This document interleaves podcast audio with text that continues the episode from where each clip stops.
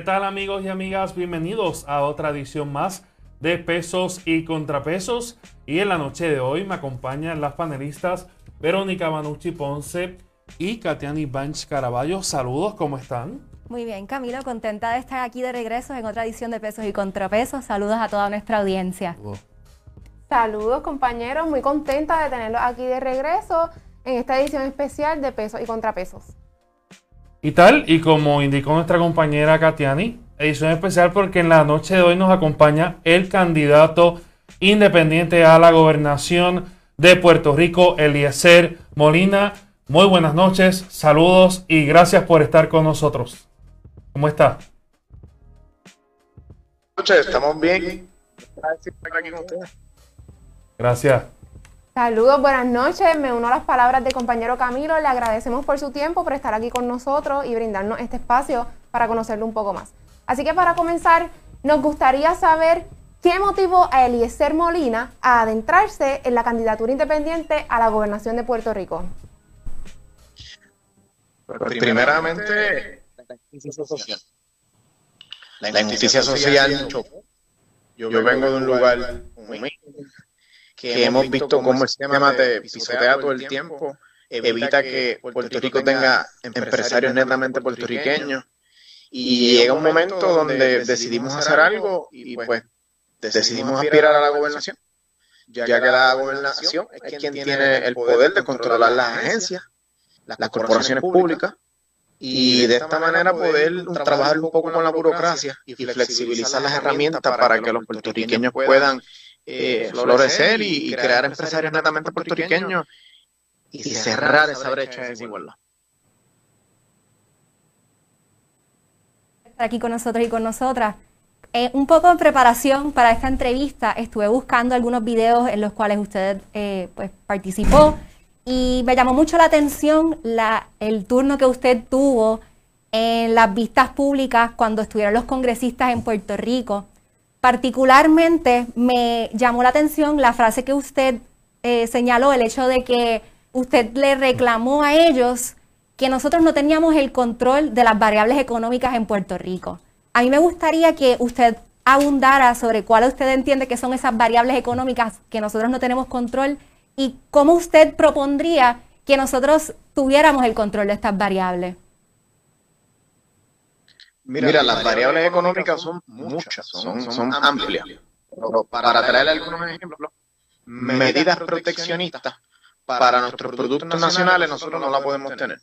Porque las leyes de comercio interestatal de los Estados Unidos no permiten el que Puerto Rico eh, ponga contribuciones al producto importado para que el precio sea equitativo al nuestro. Y por eso que ustedes ven que el producto importado llega a un precio inferior y luego el Producto Nacional se queda en una góndola, lo que ha llevado a que el 90% del producto de consumo viene a través de las importaciones y no es costo efectivo producir en Puerto Rico y por eso es que tenemos una economía de consumo y no una economía de producción. Porque si usted produce lo que los Estados Unidos importan aquí, pues vas a quebrar. Esa es una de ellas. La otra pueden ser muy bien los, las aduanas, los puertos. Las aduanas pues el control de las aduanas no lo tenemos nosotros. Y eso es un problema pues, pues, económicamente grave porque evita el que Puerto Rico genere grandes capacidades de ingreso, millonarias eh, cantidades de ingresos. Y estas son algunas de las variables económicas que nosotros no podemos ahora mismo aplicar, como por ejemplo lo que le ocurrió a Walmart también, cuando vino lo del impuesto al transfer pricing, pues el gobierno de Puerto Rico no pudo porque las variables económicas las controlan los Estados Unidos, el Congreso como tal. Y eso es, eso es historia, ¿no? Y, nosotros tenemos que aprender de que tenemos un control, tenemos las manos atadas, y para mí es, una ofensa el que vengan la persona que te tiene atadas las manos a decirte prácticamente que tú eres un incompetente. Y por eso yo te impongo una junta de control fiscal y por eso usted tiene promesa porque usted es un incompetente y esa no es la realidad. Si ellos nos flexibilizan las herramientas económicas y nosotros fracasamos, pues eso es distinto. Pero tú no puedes venir a criminalizar a un pueblo porque económicamente tiene problemas cuando tú impides el que él progrese en, todas las facetas económicas. Y eso es, el mayor problema que tiene Puerto Rico. ¿Cómo usted propone que, tengamos ese control? ¿Usted se sentaría a negociar con el Congreso de los Estados Unidos? ¿Usted cree en los plebiscitos? ¿Cómo usted entonces lograría esta autonomía sobre estas variables? Mira, eh, Puerto Rico no tiene la capacidad como Estado ni como municipio de integrarse en la economía mundial. Eso es así desde la ley Oracle. Y eso no puede cambiar. Lo que nosotros podemos hacer es que lo que se creó fue un modelo corporativo a nivel individual para poder utilizarlo como paraíso fiscal. Mi visión es que los podemos combatir de esta manera, haciendo y creando una empresa nacional robusta, fuerte, que tenga la capacidad de producir, pero para tener rentabilidad tiene que ser a través de la exportación, buscando mercados nichos con productos específicos que nosotros por condiciones climatológicas, de infraestructura o de recursos humanos, de capital humano, tenemos. Y cuando usted hace eso, pues va a desarrollar entonces una industria sólida y eventualmente vamos a lograr reducir las importaciones. Y cuando Estados Unidos, Estados Unidos aquí tiene un, un negocio económico que le genera sobre 50 mil millones de dólares al año. Cuando ellos vean reducidas sus ganancias, ellos van a movilizarse y van a entonces hablar con el pueblo y van a propulsar un cambio político porque las condiciones económicas y políticas de los Estados Unidos van a mostrar un cambio de proyección de ingresos con el negocio que ellos tienen aquí.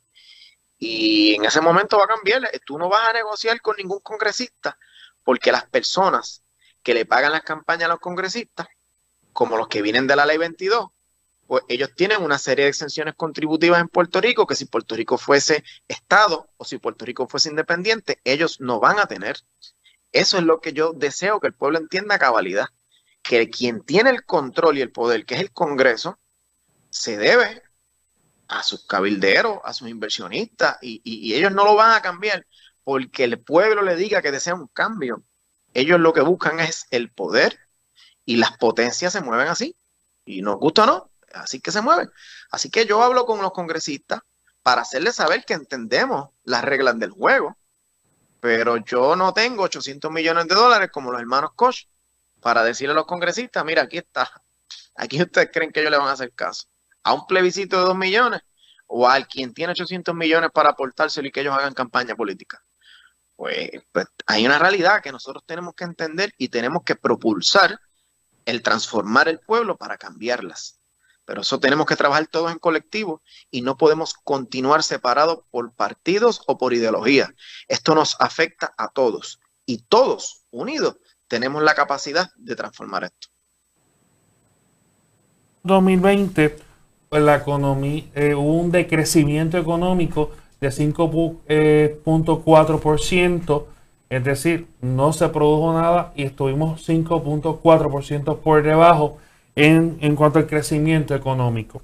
Más un 1.4% mayor fue el crecimiento que predijo, eh, ¿verdad? predijo la Junta de Control de Supervisión Fiscal. Y para el próximo año fiscal, que termina en junio, se prevé que la economía decrezca un 2%. Usted habla de, de cambiar una economía de consumo a una economía de producción. ¿Es posible con estos datos de, crecimiento económico? Por supuesto. Lo que hay que cambiar es el enfoque. Por ejemplo, en Puerto Rico usted tiene la industria agrícola. Tiene productos como el cacao y tiene productos como el café. Si nosotros competimos en esa producción a nivel nacional, vas a tener que competir con productos hechos en México que los costos son mucho más bajos, pues tus compañías van a quebrar, tus van a ser bajas. Si esos productos tú los llevas a nivel de exportación al mercado europeo, donde por oferta y demanda la venta es segura y el capital que tú vas a recibir es mayor, pues ahí va a aumentar nuestra economía.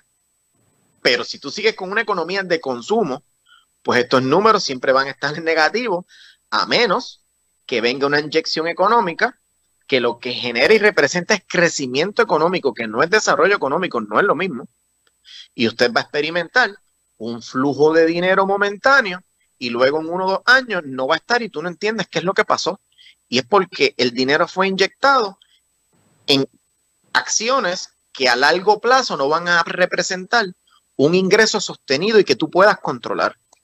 Así que tenemos que mover el económico y eso tiene que ser a través del empresarismo porque de nada vale yo invertir en un sistema educativo si yo no genero oferta laboral porque el dinero que yo gaste en el desarrollo del, capital humano lo pierdo porque van a terminar en la estadística de la migración.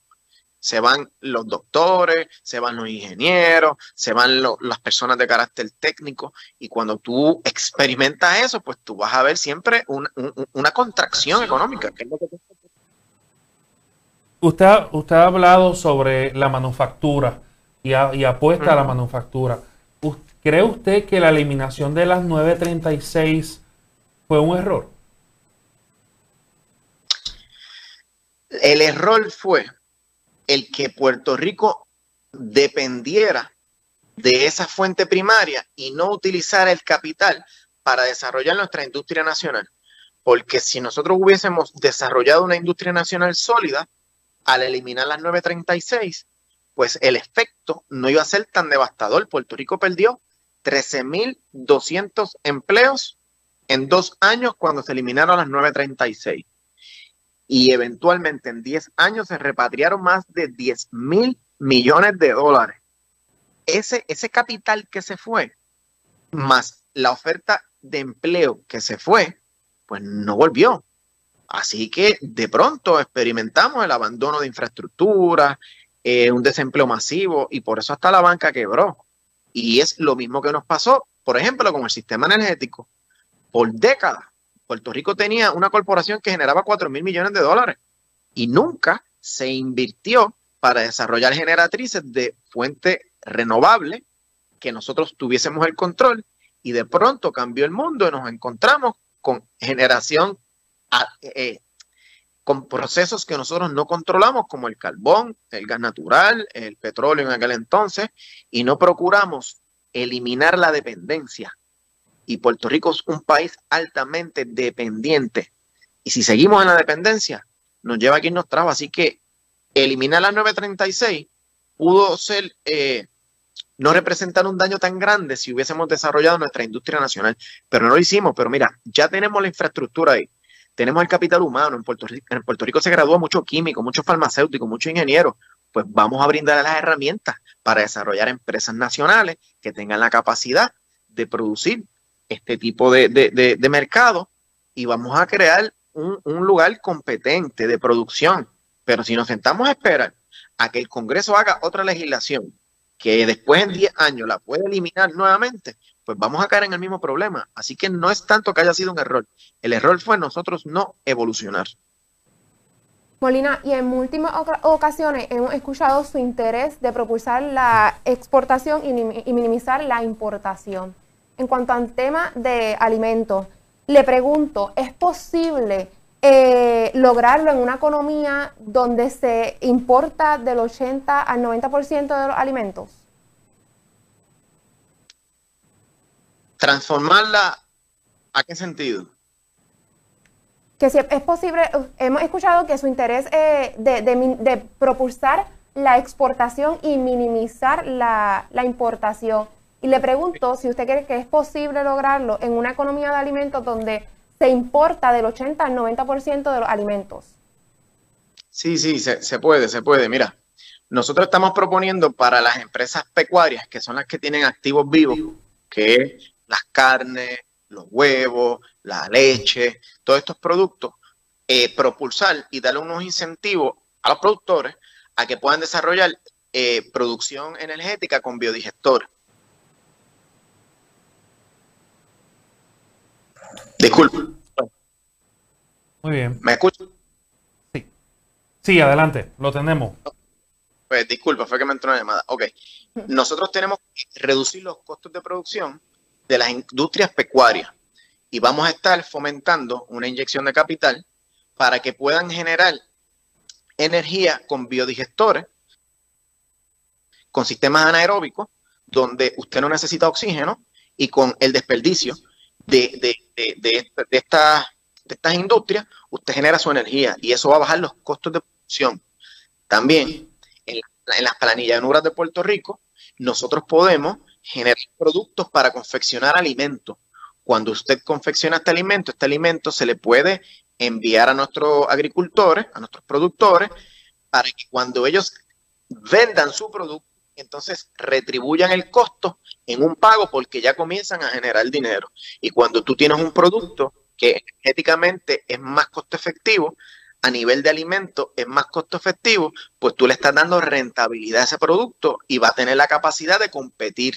Esa competitividad va a lograr el que tú reduzcas las importaciones porque las personas tienen acceso a comida que tú la produces a un precio eh, competitivo dentro del mercado. Por ejemplo, ahorita hablamos de, la, de, la, de las variables económicas. Y yo te dije yo no puedo poner una conclusión al producto importado para defender el precio mío. Pero yo sí puedo decirle a los dueños de los restaurantes, si tú a mis pescadores y a mis agricultores le compras tu producto, yo te voy a dar una exención contributiva que compense en precio la diferencia que te cuesta comprar el producto importado versus el producto nacional. Y tú vas a tener las mismas ventas.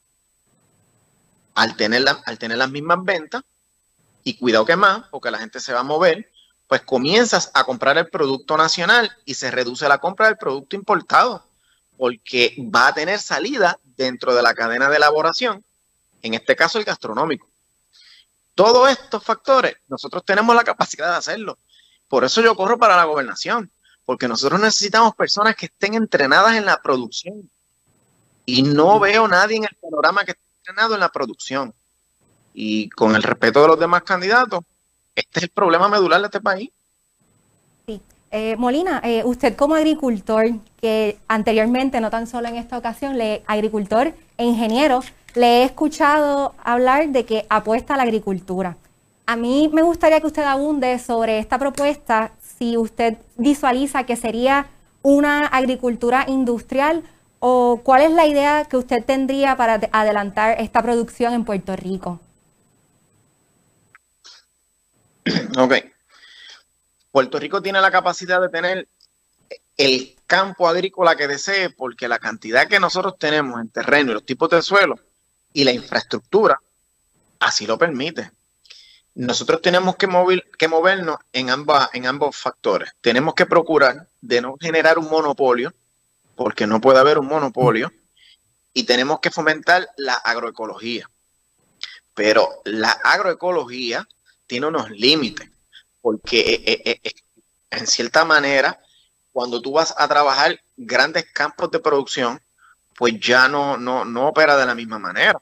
Hay que industrializar el cultivo de, arroz, eh, por decirle un ejemplo, ¿verdad? El cultivo de farináceo, eh, lo que son los, plátanos, todos estos tipos de productos, pues las prácticas son distintas. Y ya no estamos hablando de alimentar una familia, estamos hablando de alimentar 3 millones de personas, más crear un mercado de exportación.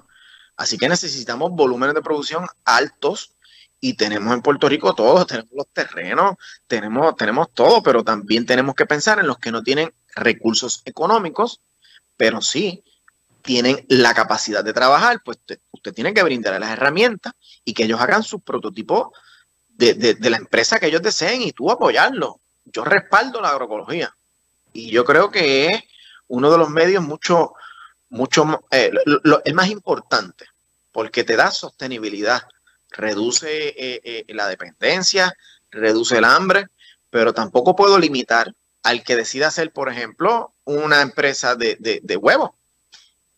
Por decirle un ejemplo. Sí, entonces esa sería mi, próxima pregunta, más o menos iría de la línea de, ¿entiende usted que esto sería suficiente para sostener la economía puertorriqueña y poder salir hacia adelante y enfrentar la crisis, salir de la crisis que enfrentamos? No, no, no, no, eso es uno de los, eso es uno de los elementos nada más. Nosotros tenemos que movernos a la alta tecnología. Tenemos que producir eh, eh, procesadores de alta tecnología, la venta de propiedad intelectual, la venta de servicios, la, manufactura. Estamos hablando del campo agrícola porque hay que me preguntan, pero la realidad es que no, mira, a través del reciclaje, usted puede hacer una industria, usted puede reducir las importaciones severamente con el reciclaje. Por ejemplo, usted tiene ahora mismo carros y metales que las tiran por las calles y son desperdicios. Lamentablemente, en Puerto Rico nadie los procesa. Y usted se imagina, usted procesando esos metales y estar haciendo eh, productos, un ejemplo, clavos de construcción, tubos de construcción, todos estos materiales que usted tiene que estar importando, usted lo puede hacer a través del reciclaje pues son distintos tipos de industria que uno tiene que, impactar, pero la del reciclaje es una bien importante y tú puedes generar eh, eh, gomas, distintos tipos de, mira, los, potecitos para las pastillas, eh, los breakers que aquí lo hacen en, en, en Gurao. Eso nosotros podemos hacerlo con materia que reciclamos. Y eso también se puede exportar pero lamentablemente no tenemos ese enfoque aquí. Aquí le han dicho a las personas que el problema son los rojos y los azules, y si lo sacamos todo se soluciona, y, no es tanto así. Aquí hace falta planificación y visión de futuro y entender los procesos económicos para poder desarrollarnos. Y es en toda la faceta, no en la agricultura nada más, es en toda la faceta. Eliezer, usted habla de la autosuficiencia y de dar la herramienta. Así que le pregunto, ¿cuáles son esas herramientas que necesitan los jóvenes y cómo usted ayudaría a que las adquieran? Mira, desde pequeño a mi gente, a los puertorriqueños, los enseñan a hacer un resumen. Usted nunca ve que a nadie le enseñan a hacer un plan de negocio. Nunca. Así que cuando usted termina su, su educación, ya usted está haciendo un resumen para buscar un trabajo. Y lo que han hecho es crear empleados y no empleadores. No lo han hecho y usted tiene unas industrias altamente subsidiadas. En Puerto Rico, hace dos años, otorgaron 20.600 millones de dólares en crédito contributivo. El país número uno en el mundo. Estados Unidos fue el tercero y otorgó 7 mil millones de dólares. Puerto Rico otorgó el triple que los Estados Unidos. Ese capital, si usted lo inyecta a los pequeños empresarios y tú le haces un plan de negocio y en un periodo de cinco años usted le dice, usted tiene que alcanzar la autosuficiencia, pues yo te voy a dar un subsidio y vamos a tener unas métricas donde periódicamente vamos a estar viendo el, retorno de inversión y vamos a estar viendo cuán costo efectivo es el continuar con este tipo de negocio. Y a lo largo vamos a saber si el payback and return va a llegar en el punto que nosotros esperamos y de en adelante usted puede operar solo porque una empresa que es subsidiada y sus ingresos no le dan la capacidad de operar por sí misma, pues no es viable. Y esto es lo que no se está midiendo en Puerto Rico. Yo quiero ver pequeños empresarios que tengan una visión, que yo le dé una inyección planificada, económica, y empecemos a recibir los números esperados. Pero eso no es lo que ocurre aquí. Aquí en Puerto Rico, en la industria lechera, por ponerle un ejemplo, usted tiene unos productores de leche pero tiene dos compañías que viven de los productores de leche, que es la Suiza y las Tres Monjitas. ¿Por qué Puerto Rico tiene que estar dando subsidios a grandes compañías en vez de ese dinero otorgárselo a los productores y que tú tengas pequeñas microempresas que tengan la capacidad de producir y vender al detal la leche y sus derivados? Ahí yo le aseguro que usted va a alcanzar una autosuficiencia y en 5 o 6 años usted no tiene que continuar otorgando un dinero eh, de subsidio a los niveles que hoy día lo hace, porque esa compañía ya es competitiva. Pues nosotros tenemos que tener una visión de crear competitividad para llegar a la sostenibilidad. Pero eso se lo digo con el corazón en la mano. Si no lo hacemos con métrica y conciencia, pues nosotros no, no lo vamos a alcanzar, pero así se logra.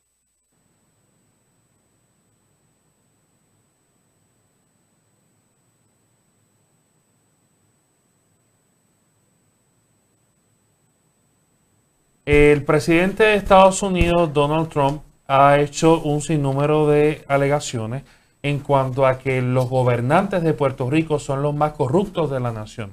Y de hecho ha sustentado sus argumentos con todo, ¿verdad? Con los casos y los últimos casos que ha enfrentado la mayoría de los gobernantes y sus contratistas, eh, por decir un ejemplo, la CES, eh, Julia Kelleher, entre otros. Le pregunto, eh, ¿usted está de acuerdo en las expresiones del presidente en cuanto a que los gobernantes de Puerto Rico son los más corruptos de la nación? ¿Qué puedo decirle? Son corruptos y ellos también son corruptos. Aquí fue presa la, la, de FEMA, que es de una institución federal. Eh, eh, vivimos en, en mundos donde existe la corrupción gubernamental, tanto allá como acá. Los políticos en Puerto Rico son corruptos y allá también. Pero si los de acá le damos mayor proyección, pues entonces él va, eh, se le va a dar validez al argumento de él. Pero si nosotros, en vez de estar con el vilipendio que hemos vivido por décadas, no tuviésemos una secretaria de educación presa porque la importaron de dónde? Del país de Donald Trump. Esas son las cosas que uno tiene que, resaltar. Tal vez hubiesen buscado un maestro de Puerto Rico y eso no hubiese ocurrido. Tal vez sí, pero tan corruptos son los de allá como los de acá. Molina, y estudios demuestran que una reducción significativa de la corrupción ocurre en la medida en que aumentan los mecanismos de transparencia y de rendición de cuentas. A estos extremos, nos gustaría que nos eh, detalle cuál sería su propuesta para atender la corrupción en Puerto Rico. Nosotros vamos a desarrollar una oficina que se llama Supervisión y Cumplimiento. Esta oficina va directamente a la fortaleza y todos los jefes de agencia, de forma periódica, semanal, van a tener que rendir unos informes y mensual, rendir cuentas sobre las acciones y la política pública en cuanto a la ejecución y el desembolso y el gasto. De esta manera, usted tiene una medida continua de cómo se está invirtiendo y si se está desviando el dinero. Esa es una. La otra es que vamos a procurar hacer todo tipo de legislación y todo lo que haya que hacer para reducir lo que es los intermediarios en las subastas públicas. Si el gobierno se enfoca, sus agencias o corporaciones, en hacer subastas con los fabricantes, con los suplidores y usted elimina el intermediario, pues los dos cosas se reducen. Los costos por servicio y la corrupción. Y, y el mejor caso es el de las pruebas del COVID, donde esta persona que se llama Maldonado, que no es fabricante, buscó un fabricante, le duplicó el precio y buscó una persona que está encargada en compras en Puerto Rico y ella la efectuó sin supervisión alguna. Así que si usted elimina estos intermediarios, la corrupción se va eliminando eventualmente. También usted tiene que hacer subastas por cada dólar, por cada dólar. Eso de que si pasa los 100 mil dólares vamos a subasta, si usted hace eso, le hacen 20 proyectos de 999 mil dólares y cumplieron con la ley. Otra cosa, que es un poco más complejo, hay que hacer una asamblea constituyente para cambiar el método de selección de jueces en Puerto Rico. Es un proceso incestuoso el que los políticos nombren a los jueces para que luego los jueces pasen acciones sobre los políticos que los nombraron y que eventualmente lo van a volver a nombrar. Ahí está la corrupción. Porque lamentablemente hemos visto cómo en Puerto Rico hay mucho político corrupto, nunca vemos un cargo estatal. Siempre son los federales los que vienen a hacer intervención y últimamente el FBI fuera de Puerto Rico, porque hasta el FBI en Puerto Rico es corrupto. Y eso lo hemos visto y no podemos negarlo. Así que el proceso de selección de jueces debería recaer en las personas, no en los políticos. En la, en la constitución se establece que usted, el pueblo, selecciona el legislativo y el ejecutivo, pero no el judicial. Esa fue el alma que le dejaron a los políticos para que pudieran saquear este país. Eliezer, y ahora pasamos a un tema muy importante, el tema de la educación. Sabemos que en Puerto Rico en los últimos meses la educación se ha visto muy afectada. Así que para nosotros esto es un tema eh, muy importante que queremos discutir con usted. Eh, comenzando con la primera pregunta, me llama mucho la atención eh, su propuesta de eliminar los exámenes como método de evaluación en las escuelas públicas. Sin embargo, tomando en consideración que no todas las materias son susceptibles de ser evaluadas con la práctica y el hecho de que en el, en el nivel universitario los estudiantes se tendrán que enfrentar a los exámenes como sistema de evaluación. ¿Cuál sería entonces el sistema de evaluación que usted propone y cómo lo implementaría? Más dinámico, con proyectos, con práctica y con una atención directa y supervisada del personal docente. El problema está en la penalización. Usted tal vez puede tener mejor deportista y le está tronchando su futuro porque tal vez en una clase de historia no le fue bien. Eso es un error. Nosotros tenemos que reconocerlo. Es un error. Si usted tiene escuelas donde la interacción con las cosas es más directa, usted este problema no lo va a tener. La práctica hace la perfección y nosotros tenemos que brindar el espacio y las herramientas para esto. De nada vale que yo te dé un examen donde tú identifiques la flora y la fauna y tú fuiste y cogiste el examen. Pero cuando vas al campo, no la sabes identificar. Pero si esos niños hubiesen tenido una educación directamente en el medio ambiente, utilizando los parques nacionales, por un ejemplo, y el maestro tiene la capacidad de enseñarle allí, de que ellos interactúen con la flora y la fauna, yo les aseguro que se preparan mucho mejor que cogiendo un examen, porque hay una interacción y eso es lo que tenemos que fomentar, darle las herramientas para que cada campo que el niño identifique y que el maestro identifique que es su potencial, pues ahí es que tú tienes que invertir, no crear lagunas en los demás campos, no es eso lo que trato de decir. Es nosotros como adultos identificar las fortalezas y debilidades de los niños y enfocarnos en eso, no un examen. Yo conozco muchas personas, incluso a mí me pasa, que puedo saber el material, pero si de pronto tú me dices, tienes 30 minutos, empieza uno a mirar el reloj y a mirar, y tú dices, y el tiempo no me da, y fallaste en una pregunta, y te acordaste, o no te salió la primera, te bloqueas y no haces tu examen. Y eso no significa que tú no domines la materia, porque la nota no hace el estudiante. La nota no hace el estudiante. Así que tenemos que llevarlos a prácticas directas. Eso de encerrarlos en un salón y crear un, robot, eso es un error que hemos creado y llevado por décadas y nos costó lo que tenemos hoy día. Yo los conozco, yo le puedo decir a usted, experto en, vamos, doctor en medicina, usted lo lleva al campo, no, no sabe lo que es un árbol, ni un pajarito, por decirle un ejemplo. Yo conozco personas que se gradúan de ingeniería ambiental y no conocen lo que es el calzo. Tú se lo das para que lo identifique y no lo identifique. Entonces, ¿de qué te vale tener un conocimiento académico y no práctico? y eso nosotros tenemos que perfeccionarlo.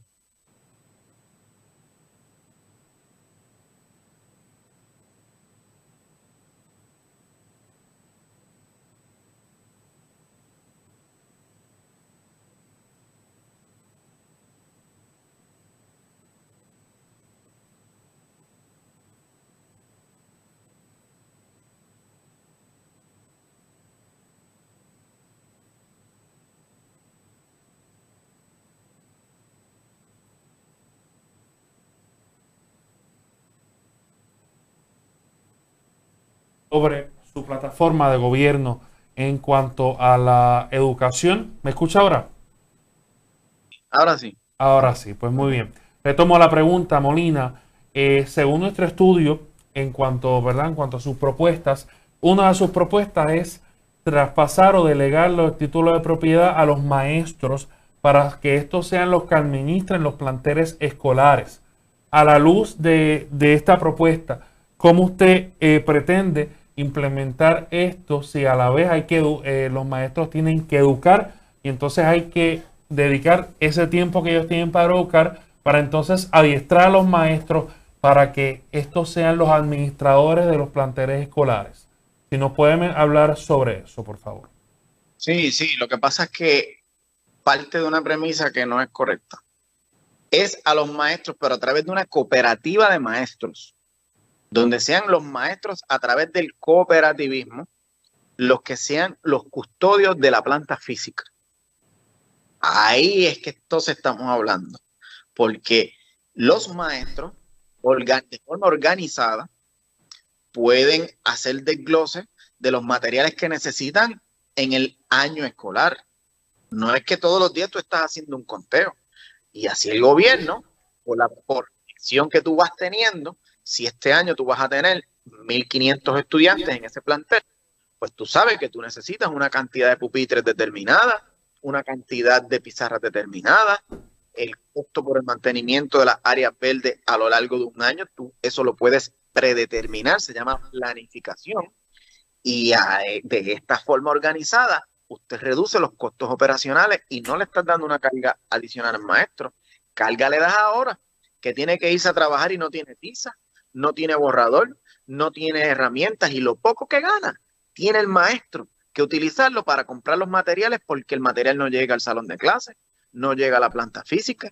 Usted va a vergüenza ver todos estos patios llenos de, áreas verdes altas, una, una pintura desmejorada, planteles con problemas de columnas cortas. Y mire a ver si el gobierno ha hecho algo.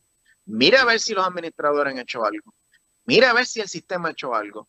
Yo le aseguro a usted que una cooperativa Disculpe. Cooperativa de maestros va a ser mucho más funcional que todo un sistema burocrático que lo que está pendiente es a la privatización de servicios para extorsionar al pueblo. Los maestros lo pueden hacer de una cooperativa. ¿Y quién, ¿Y quién tendría la titularidad de la propiedad? La sigue teniendo el Estado, ¿no? La propiedad sigue siendo del Estado. Muy bien.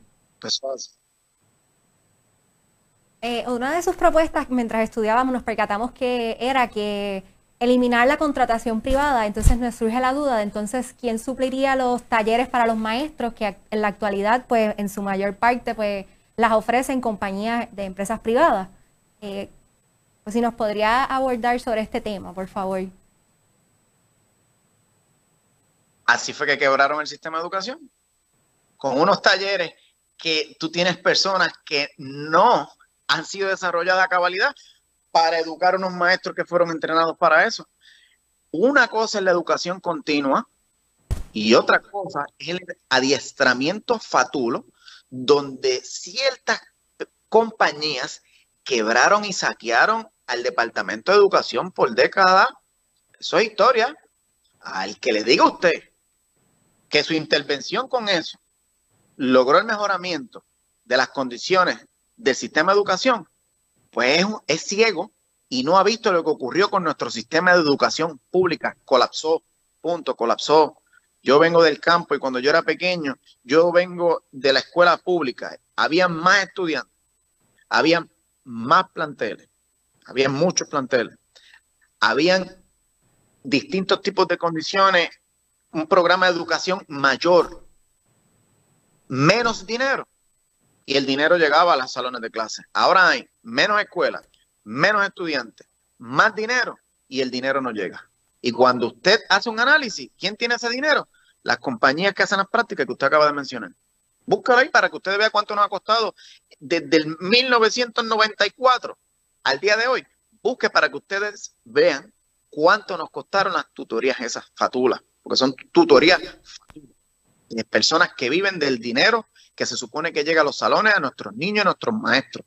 Con ese dinero, usted le da un aumento salarial a todo nuestro personal docente y yo les aseguro que el estado de ánimo de esas personas cambian y el desempeño va a ser mucho mayor y más productivo. Molina, dentro del tema de la educación tenemos un área que es de, de mucha importancia y es el de la educación especial.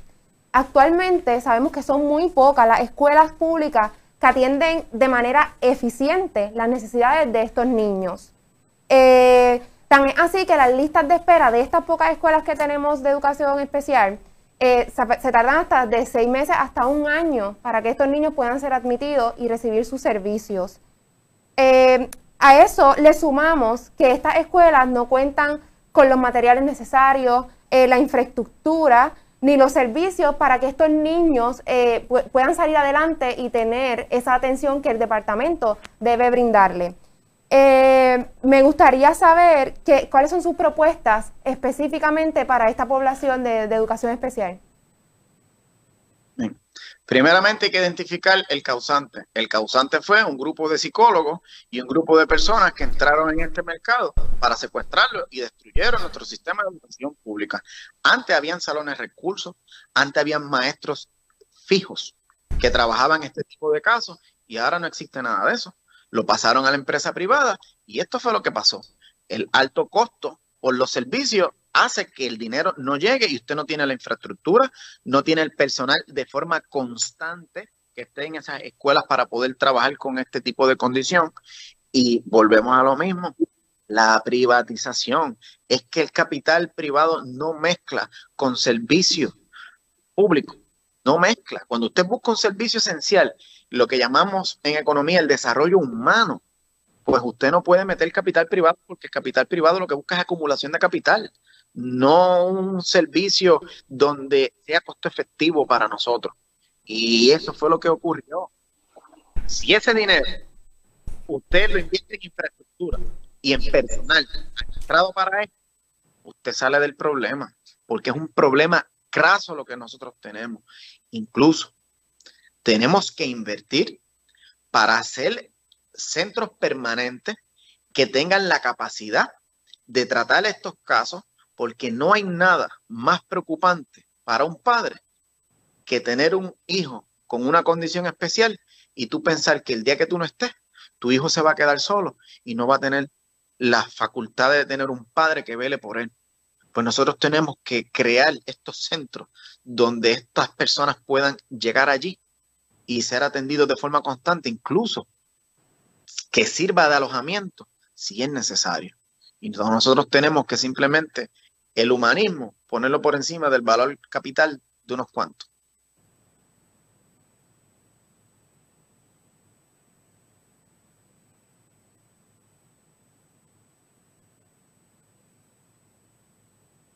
No se oye. Vamos ahora a tocar el tema del estatus. En cuanto a ese tema, eh, esta, próxima, este próximo viernes el Comité de Recursos Naturales de la Cámara de Representantes Federal, presidido por el congresista Raúl Grijalva, tendrá una vista para discutir específicamente el tema del estatus. En él se invita en esa audiencia, que será eh, eh, en una audiencia vía Skype o Zoom, eh, fueron invitados cuatro candidatos a la gobernación de seis. Es decir, Alexandra Lúgaro, Charlie Gabaltieri, Pedro Pierluisi, y Juan Dalmau. Sin embargo, a Eliezer Molina y el doctor César Vázquez no han sido invitados a su audiencia para que ellos puedan conocer cuáles son sus ideas y sus propuestas sobre un estatus no territorial. Vamos a suponer que usted lo cita en este viernes para asistir a esa audiencia. ¿Cuál propuesta usted abogaría sobre el estatus para Puerto Rico, siempre y cuando no sea la territorial? Cuando comenzamos esta entrevista, eh, una de las moderadoras dijo que vio la primera visita que estas mismas personas hicieron en Puerto Rico. Ahí quedó claro cuál es nuestro problema económico y político. Yo solo dije, ahí está nuestra visión. Y ellos sienten temor porque saben que le dijimos la verdad con data empírica en los términos económicos y esa realidad ellos no la pueden evadir. ¿Qué van a hacer? Otro plebiscito. Y ahí van a quedar engañados los puertorriqueños esperando otro plebiscito y la continuidad al inmovilismo será el resultado. Por eso ellos saben a quién invitaron. Por eso ellos saben lo que la movida que hicieron. Puerto Rico no va a tener cambio de estatus hasta que usted arregle el, problema de las variables económicas. Y si vamos un poco más allá, no debería existir un plebiscito hasta que en Puerto Rico se ponga en práctica la resolución 151415 de 1960 de las Naciones Unidas, donde se establecen los siete pasos directos para la descolonización. ¿Es ese el escenario que estamos viviendo en Puerto Rico? No, un plebiscito, que es la resolución 154115 de 1960, un día posterior aprobada la 151415, que no es reconocida por el derecho universal. Así que usted no puede tener una libre determinación cuando es la misma potencia quien te impone el método de colonización. Eso no es, eso no es ni, ni, ni sensato. Pero usted va a llevar allí personas que se van a sentar y le van a decir, queremos la colonización, necesitamos un plebiscito. Y ya está. Y eso no puede... Para Eliezer Molina, estadidad o independencia, de esas dos opciones. Eliezer Molina va a respaldar lo que el pueblo decida que tiene que hacer. Eso es tan sencillo. Yo no soy nadie para imponer ideología ni política sobre el pueblo. Nosotros respetamos la democracia y lo que el pueblo decida, pero tenemos que hacerlo de la forma correcta. Hay que hacer las cosas bien. Así que hasta tanto y cuando las condiciones no se den y no estén, nosotros no vamos a estar hablando de plebiscito porque no vamos a llegar a ningún lado. ¿Cuántos plebiscitos hubo ya en, los pasados 10 años? ¿Cuál fue el resultado? ¿Hubo un cambio? Ni lo hubo, ni lo habrá. Estas personas saben lo que hacen. El colonialismo que vive Puerto Rico es el colonialismo más inteligente que pudo haber desarrollado una potencia. Hay que aceptarlo, al punto que hay personas que lo toleran y lo validan y hasta lo ven como algo bonito y de progreso. Pero no lo es, no lo es. Sistemáticamente el pueblo está colonizado mentalmente y creen que un plebiscito va a cambiar nuestro destino cuando no es así. O sea, Estados Unidos ganan más de 50 mil millones de dólares al año en Puerto Rico. Ese es su negocio aquí. ¿Usted cree que ellos van a cambiar ese escenario para que le dé menos dinero? Porque 3 millones de personas le dijeron que lo quieren cambiar cuando el poder y el control lo tienen ellos. Aquí no opera la buena voluntad. Si operara la buena voluntad, no existieran ni la guerra ni las armas. Pero eso no, no es la realidad política. Eliezer Molina, y estuvimos muy atentos, muy atentas al debate la, semana pasada, y a mí particularmente como Isabelina me llamó mucho la atención, eh, pues las críticas que usted estaba haciendo sobre la manera en que se han administrado los recursos naturales en Isabela. Y a esos extremos nos gustaría saber cuál sería su propuesta para atender el problema ambiental que enfrenta Puerto Rico. Mira, nosotros eh, hemos propuesto varias, varias cosas y pronto van a ver el plan ambiental, pero del saque le puedo decir que no vamos a permitir los deslindes de la zona marítimo terrestre. No se pueden permitir porque lamentablemente el poder, el capital financiero, viene en busca de las zonas de alto valor ecológico para ellos hacer hoteles, eh, eh, casas grandes que tengan acceso directo a la playa. Y lo que crean es el problema que vivimos en Ocean Park. Y Isabela va por la misma ruta. En Isabela, si llegan a construir en, en Middles, en Secret Spot, pues van a llevarlo a lo que es dorado. Así que nosotros no vamos, no vamos a permitir que se construya en la zona marítimo terrestre y se lo está diciendo alguien graduado de ingeniería civil. No es que estamos en contra del desarrollo y la construcción, ojo, lo que estamos en contra es del desarrollo desmedido y que impacte el medio ambiente. Usted puede utilizar materiales biodegradables y no tener el desastre que tienes en Rincón, donde tienes una serie de edificios en concreto que terminaron depositados en el mar y ahora esos son los arrecifes que usted ve allí hermoso se ve esa costa de Córcega y todo eso allí.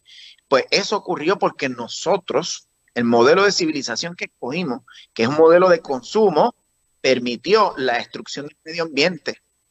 El Carso, la zona del Carso, nosotros no vamos a permitir que se impacte y mucho más si hay cuerpos de agua subterráneos. Tampoco vamos a permitir que se impacten las cuencas. Las cuencas para que no, dejar cómo me explico aquí un poquito mejor. Cuando usted tiene dos montañas inclinadas, el agua que baja por la montaña termina en el punto más bajo. Y ahí se, ahí generalmente donde nacen los ríos y manantiales, el agua que brota. Esa agua termina en el mar. Si usted construye o tiene prácticas agrícolas en las cuencas y utiliza veneno y utiliza químicos, las escorrentías van a llevar esos químicos al agua y eso a la larga se lo bebe usted. Así que tampoco vamos a estar permitiendo eso. También vamos a desarrollar unos centros de reciclaje para dos cosas. El desarrollo y la obtención de materia prima a través del reciclaje y la otra, un, un centro de reciclaje donde se van a almacenar materiales que sirvan, sirvan perdón, para la construcción. Y si usted tiene una, la necesidad de hacer una casa en madera y usted tiene allí madera reciclada, ¿por qué usted tiene que estar comprando más madera? Así evitamos la deforestación, así eh, reducimos las importaciones y usted tiene los materiales disponibles. Lo que hace falta es voluntad. Y nosotros vamos a ser bien severos con esto. Incluso no va a haber penalidad monetaria nada más para que para aquel que no cumpla tiene que reconstruir y dejarlo todo en el estado original, como pasó hace poco en Camuy, donde vino una persona que tiene un potrero, porque quiso, buscó una excavadora, cortó el acantilado, depositó todo el corte en el mar, destruyó la flora y la fauna que había allí, donde ahora resulta que se encontró larvas de la mariposa arlequín, que está en peligro de extinción, y esta persona lo hizo sin permiso. ¿Y cuál va a ser el resultado? ¿El que pague una multa? Mira, no, va a tener que pagar la multa y reconstruir todo lo que él impactó. Y eso toma décadas en volver a ese estado natural y muchas veces no vuelve. Así que vamos a ser mucho más severos con esto. Eliezer, y nos gustaría saber que nuestra audiencia también está muy atenta. ¿Cuál es su postura en cuanto a la educación con perspectiva de género y cómo usted propondría atender la crisis de violencia de género que enfrenta Puerto Rico? Mira, es un problema severo que nosotros tenemos y es falta de educación. Es falta de educación. Así que nos guste o no, usted tiene que en los currículos de las escuelas integrarlo, integrar lo que es la equidad. Eso hay que hacerlo. Los otros días hubo una persona que mató dos mujeres, se fue para el monte y hubo consecuencias porque se suicidó. Pero a Alexa la mataron, las personas se grabaron y ¿qué pasó? Nada. Pero si hubiese sido, por ejemplo, el caso de la hija de la gobernadora, mira lo que le ocurrió al tipo que fue y le escaló la casa. Eh. Y si hubiesen matado a un policía, al otro día la persona está presa. Pero como era Alexa, pues entonces no hay consecuencia. Eso ocurre porque no hay educación. Si hubiese educación, este tipo de acción siempre va a ocurrir, pero se minimiza porque hay conciencia. Y esto nosotros no podemos simplemente seguir esquivando. Elise Molina, eh, esta amena entrevista ha llegado a su fin, no sin antes darle la oportunidad a que si usted tiene unas palabras, faltan muy pocos días para las elecciones generales. Vimos cuánta gente fue a inscribirse eh, hasta el 14 de septiembre. ¿Cuáles son esas últimas palabras que usted le diría a nuestra audiencia? Que no voten por las mismas personas, que le quiten la hegemonía a los partidos políticos, voten por candidatura, que sean las personas fuera de ataduras partidistas los que con la libre voluntad y el libre albedrío determinen y hagan sana política pública y no se deban a los partidos políticos. Si usted vota por un partido político y simplemente va y le hace una cruz y raja la papeleta, luego no se queje porque estarán votando por personas que usted no conoce y muchas veces ni los líderes de ese partido lo conocen y usted le dio un voto porque ellos le dijeron que tenía que votar por un partido para alcanzarlo todo. No, aquí lo que hace falta es madurez política. Así que identifiquen las personas que tienen la capacidad de trabajar con los demás. Identifíquelo. Y usted deposite su confianza en ellos. Y nosotros, como sociedad y como pueblo, vamos a experimentar un cambio. Así que para adelante, no tengan miedo y vamos a hacer las cosas distintas y obtendremos un resultado diferente. Eliezer Molina, ha sido un placer tenerlo esta noche con nosotros y nosotras. Verónica, gracias. Encantada, Camilo. Gracias, Eliezer, por su tiempo. Katiani, gracias. Gracias y aprovecho la oportunidad para agradecerle a Eliezer su tiempo y la disponibilidad para contestar cada una de nuestras preguntas. Estamos muy agradecidos y le deseamos mucho éxito en su carrera política y en las elecciones del 3 de noviembre. Y no sin antes, no nos queremos despedir para agradecerle a Hanna de Asles, nuestra intérprete de señas en la noche de hoy. Muchas gracias por también estar con nosotros. Bueno, amigos y amigas, esto fue una edición más de pesos y contrapesos, no sin antes Recordarles que nos sigan en todas las redes sociales. Estamos presentes en Instagram, arroba pesos y contrapesos, Facebook, pesos y contrapesos y Twitter, arroba pesos PR. Esto es Pesos y Contrapesos, otra edición más con Elise Molina. Muchas gracias. Buenas noches. Buenas noches.